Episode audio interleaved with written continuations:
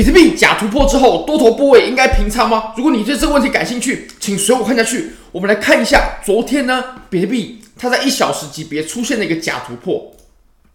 那这个假突破的距离呢，大概是一点多趴，不到两趴的幅度。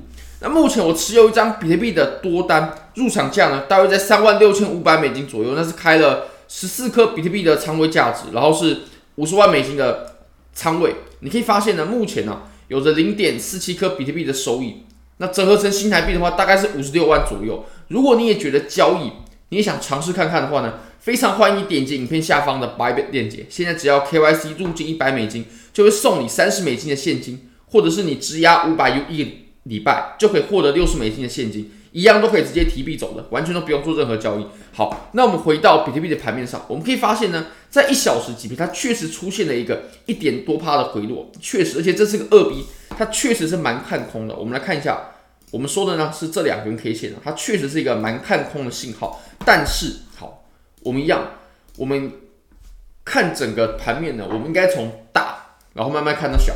然后我们应该比较注重在比较大级别的，比如说周线、日线四小时。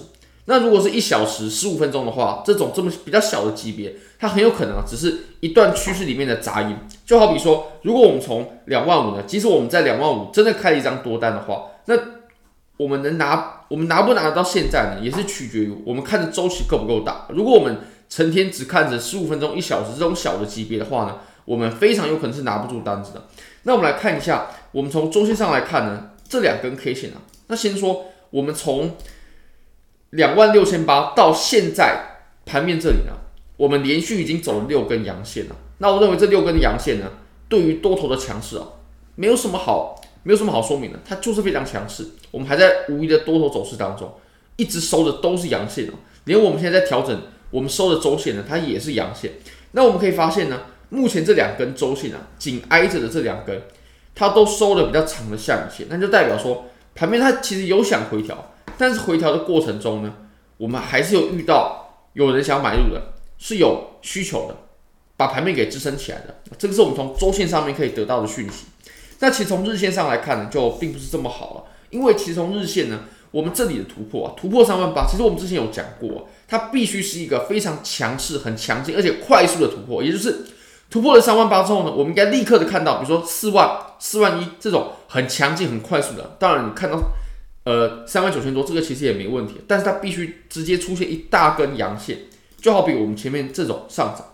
那有这种上涨呢，我们才能说明我们这里的上涨上涨它是并没有衰弱的。那我们 MACD 也不会产生背离的。尤其我们已经产生了一重背离的情况之下呢，如果我们这里的突破又不够强势。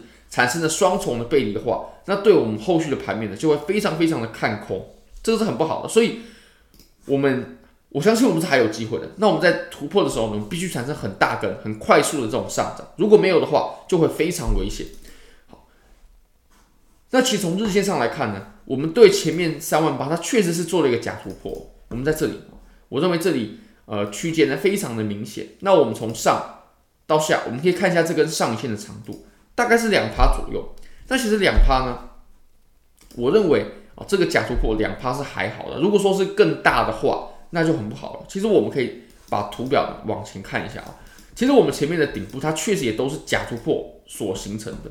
那我们在前面呢走的这个假突破，它是走几趴呢？啊，大概是五趴左右，四五趴左右。那我们在更前面的这个假突破呢，它走的比例就比较大啊，它从最高点呢。一直到它假突破确认的地方啊，大概是呃六七趴左右，所以我认为我们在日线上的这个假突破呢，它还不算是太大了。但如果呢，它接下来这个假突破之后呢，它就再也没有办法突破我们前面的这个高点了，也就是三万八千五百左右，三万八千四百五左右，三万八千四百五左右。如果一直都不能突破，而且我们后面呢又持续的走这种阴线下跌的话，那我认为就会非常非常的有风险。那我们可以仔细观察一下这种风险，它有没有在我们后来的行情里面出现？那从四小时来看呢，其实我们呢已经走到了震荡的末端了。我们之前有谈到过，三万八它确实是一个阻力。那这个小图小的假突破呢，我认为还好。但如果说是一大根，那就绝对不行。以目前的这个大小来看，我认为是还好的，还是可以接受的。就是如果我们继续往上涨的话呢，哦，慢慢的往上涨，其实也是可以的，慢慢的也是可以的。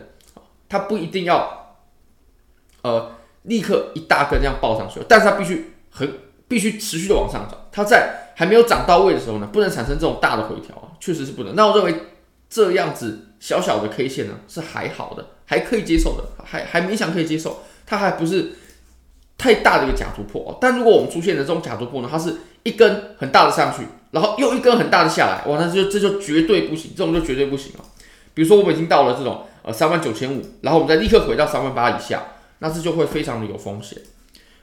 那你又可以看到我们在这个位置呢，它产生了一个上升三角，它前面出现了两次假突破，这个没问题，我不认为它跌破。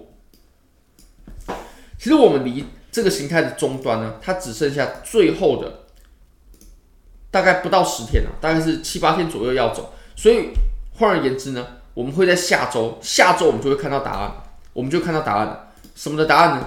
它最终会往上破还是往下破？那其实我们从波浪理论呢，我们可以画出这两种上破或下破，它的结局是怎么样啊？我们用波浪把它给画出来。其实如果我们走这种比较多头的角度呢，那我们就会走一个三角调整嘛，走三角调整，走完三角调整之后呢，我们就直接接着五浪啊，直接往上攻了，直接不多说，直接暴涨。那我们现在其实是有可能落在这个路径当中的，但还有第二种啊，第二种这就比较可怕，就是我们会跌破这整个调整的下边界。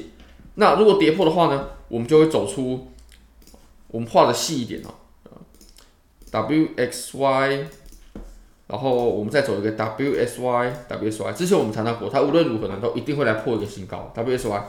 然后呢，我们再走一个五浪的这种下跌，再走一个五浪的这种下跌，那这就会比较不好了，这就会比较不好了。等一下哦，不应该是这个啊，应该是这个，W X Y X Y，应该是这样子的。如果说我们这次假突破是失败，并且最终下破的话，那上破下破呢，其实就是决定我们路径啊最重要的关键啊。所以如果说这个形态被下破的话，绝对对于多头来说不是好事，它会回落到比较深的位置哦。对于多单来说不是好事，但对于现货来说呢，不一定是坏事啊，因为我们就有好的价位可以抄底了。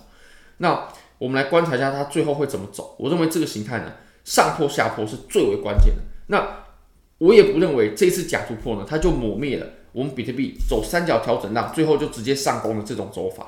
我我认为这个没有失效啊，不会因为这里的假突破就失效，因为这个假突破它还是比较小的一个假突破。好，但是这样，如果你想要参与这些交易机会的话呢，你可以使用下方的链接，然后可以加入我们的社群，大家一起讨论。如果你觉得我们的影片对你有帮助的话，非常欢迎你帮我我们的影片点赞、订阅、分享、开启小铃铛，就是对我们最大的支持。真的非常非常感谢各位，拜拜。